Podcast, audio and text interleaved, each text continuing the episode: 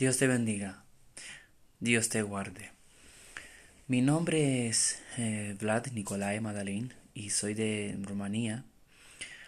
Y estoy aquí para darte mi, mi testimonio y contarte un poco de, de, mi experiencia que tuve con Dios en una iglesia. Yo actualmente vivo en España desde el año 2011. Eh, he estado viniendo y yendo otra vez para Rumanía, pero desde hace unos años que me he quedado pues aquí en España trabajando. y y pasando por muchas cosas, por muchas adversidades, he intentado llenar los vacíos que había dentro de mí con muchas cosas, pero sentía que ese vacío se hacía cada vez más y más profundo en mi ser. Y entonces me encontré con una persona, con un colombiano, su nombre es Elkin, es un hermano mío en Cristo Jesús ahora. Y él me habló de Cristo, me habló de salvación, me habló de muchas cosas. Y a mí me gustaba. Él tenía algo que yo no sabía que él tenía. Era, era el Espíritu Santo en aquel momento. Pero yo no lo conocía. Entonces yo deseaba ser como él porque él parecía que las, la vida o los problemas no le afectaba, siempre estaba alegre. Y empezamos a hablar y a conversar y conocernos más. Hasta que un día él me habló de ir a la iglesia y le dije, sí, bueno, para visitar, ¿no? Como digo yo, me picó la curiosidad. y entonces fuimos a la iglesia y... Y ahí cuando entramos, una hermana me dijo Dios te bendiga. Cuando ella me dijo eso, eso a mí, en mi mente yo estaba pensando, digo, ¿qué me va a bendecir a mí Dios? Digo, si supieras todas las cosas que he hecho en contra de Dios, no, a mí no me va a bendecir, no, digo, esta, esta, esta gente está loca, ¿qué me va a bendecir a mí Dios? y después de ese momento, el hermano se fue a recoger a otros para traerlos a la iglesia y me dejó un momento solo. Claro, viendo ahí que solo es, es una nave prácticamente, tampoco es algo espectacular. Yo siendo acostumbrado en Rumanía a ver las iglesias todas adornadas, todas llenas de imágenes, estatuas y pintadas y todo eso, digo, bueno, es una experiencia más, tampoco es para tanto. Cuando se acabe todo esto me iré para casa y hasta por lo menos lo he experimentado. Eso es lo que yo pensaba. No tenía ni idea de lo que Dios iba a hacer en, aquel día. Entonces regresó el varón de Dios y me dijo, vamos a orar. Bueno, para mí la oración no era muy importante y no sabía ni cómo hacerlo. El único, bueno, la única oración que sabía era el Padre Nuestro, esto, y me lo decía a mí mismo, pues, en mi mente en unos dos segundos. y bueno, como no sabía lo que hay que hacer, eh, le imité a él y me fui detrás de él. Él se fue a una silla, se arrodilló y me fui a su lado. Y estaba yo de rodillas a su lado y y empecé a escucharle él como estaba orando. Y con un ojo cerrado y con uno abierto estaba mirándole a él a ver qué hace. y mirándole él, él empezó a hablar a Dios y a darle gracias por ese día, a glorificar su nombre y a hablar como, como si fuera pues conmigo o con un buen amigo.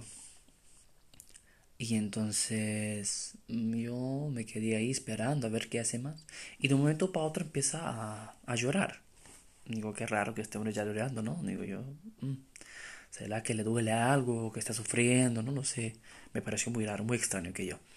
Entonces ya empezó a hablar en otras lenguas. Ahí ya me confundí totalmente porque yo no sabía qué pensar, no sabía ni qué decir. Digo, ¿qué está pasando aquí? Digo, este hombre está hablando un idioma que yo no conozco. Yo conozco bastante idiomas, he visto películas, entonces digo, me resulta muy extraño. He trabajado con muchas personas de varias nacionalidades. Digo, bueno.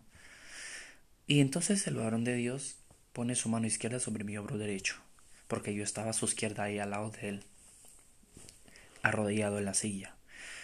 Y entonces en ese momento sentí como una fuerza que me que que me oprime, que me rodea y me empuja como hacia abajo, ¿no? Yo, y claro, no me gustaba estar en esa presencia, era la presencia de Dios, en aquel instante no lo sabía. intenté pues salirme de ahí porque no me gustaba para nada, ¿no? Mm, ¿Para qué? Y entonces, claro, cuando más me quería levantar, más me empujaba hacia el suelo. Y más me quería levantar, esa presencia se hacía más pesada y más pesada y más pesada. Hasta que llegué a un punto donde no podía resistir más.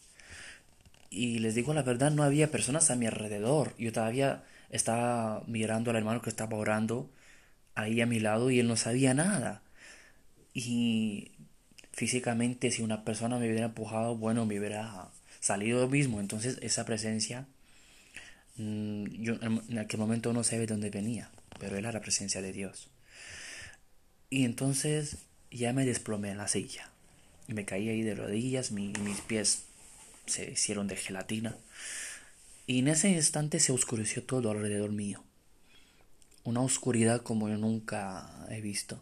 Una oscuridad sin estrellas, sin luz, sin, luz alguna. Y Fíjese que en aquel momento era de mañana y ahí en la iglesia hay ventanas y entonces la luz del sol penetra bastante.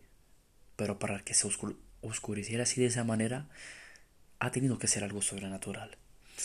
Y solo Dios es sobrenatural. Y entonces, estando yo en esa, en esa oscuridad completa, empecé a ver como algo, ¿no? Una pantalla. Una pantalla y en esa pantalla empecé a ver mi vida desde que nací hasta ese, ese instante que estaba ahí viviendo. Y empecé a ver toda mi vida de una manera muy rápida, pasaba muy rápido, rápido, lo más rápido posible. Pero yo sabía todos los momentos en los cuales había pecado en contra de Dios, en contra de Dios, y podía apuntar y saber en cada momento los pecados que he hecho. Entonces cuando me di cuenta de eso empecé a arrepentirme verdaderamente a Dios, empecé a llorar y empecé a pedirle, pedirle perdón a Dios. Le dije, Señor, perdóname, Dios, perdóname por favor por todos mis pecados. He tomado tu nombre vano, he hecho muchas cosas malas, por favor, perdóname. Empecé a llorar y llorar y llorar. En esos instantes yo no veía a nadie, yo no escuchaba a nadie, no sabía dónde estaba. El tiempo para mí se paró directamente. Y estaba en la presencia de Dios. Y mientras yo arrepentido estaba llorando y desahogándome de todo ese peso del, del pecado en mi vida, cuando por fin pude levantarme de ahí estaba ya con una paz y con una tranquilidad y ese peso que estaba sobre mí se fue, él se lo llevó. Y entonces me levanté de la silla, miro a mi, a mi alrededor y la iglesia estaba llena justo para empezar el culto. Y no me lo podía creer. Y después empezó el culto. Claro, yo le preguntaba al hermano cada rato, ¿y ahora qué se hace? ¿Y ahora qué se hace? Porque era la primera vez, no tenía ni idea de aquello. y mm, él me explicaba cada paso que hacíamos. Y ellos empezaron a adorar a Dios y a cantar, claro, yo no tenía ni idea, ni sabía ni, ni qué hacer, aplaudir, sentarme, estar de pie, no tenía ni la más mínima idea. Pero seguí y me quedé ahí. Luego empezó la predica. Pastor se puso ahí en el púlpito y empezó a predicar. Pero claro, pasó algo extraño cuando empezó a predicar el pastor. Cuando él estaba predicando, ni siquiera me acuerdo las palabras que él decía. Pero solo me acuerdo que miraba a todos, pero parecía como que me estaba mirando a mí, dentro de mi alma, dentro, muy adentro de mí, como que sabía que yo era pecador. Yo quería esconderme, yo quería esconderme su mirada, porque yo pensaba, pero ¿qué le pasa a este hombre? Sabe que he pecado en contra de Dios, sabe que he hecho cosas malas, ¿por qué? ¿Por qué me mira así? Esa era la culpa de haber pecado en contra de Dios. Y y después cuando se acabó la predica, él, él, hizo una invitación al altar. Aquel que quiere entregar su vida a Cristo, que venga aquí al altar. Y yo prácticamente me salí de mi silla llorando. Llorando como un niño. Salí de rodilla, salí ahí corriendo y me puse de rodillas ahí frente al altar frente al, al púlpito. Y entregué mi vida a Cristo. El pastor oró por mí. Y esa fue mi experiencia, mi primera experiencia que tuve con Dios en la iglesia. Así que te animo a ti también, que si no sabes de Dios o no lo conoces, te invito a que lo, a, que lo buscas y que lo conozcas. No esperes, como yo, hasta llegar a lo más extremo para buscar de Dios. Claro, todo eso fue un plan de Dios para que yo llegase ahí por porque él es él es bueno y él tiene misericordia tanto para mí y para ti. Así que te animo a que busques a Dios, busques una iglesia que que tenga una doctrina bíblica, por supuesto, que busques una iglesia que sea llena del Espíritu Santo con manifestaciones y y si quieres conocer más de Dios, si necesitas ayuda, yo estoy aquí dispuesto a ayudarte con lo que yo he aprendido y conociendo cada día más de Dios. No soy perfecto, cometo mis errores y mis fallos, Dios sabe eso, pero yo sigo el único perfecto y si Dios tuvo misericordia de mí y, y me perdonó por mis pecados y me limpió y todavía lo está haciendo, lo puede hacer también contigo. Este caminar con Jesús no es fácil.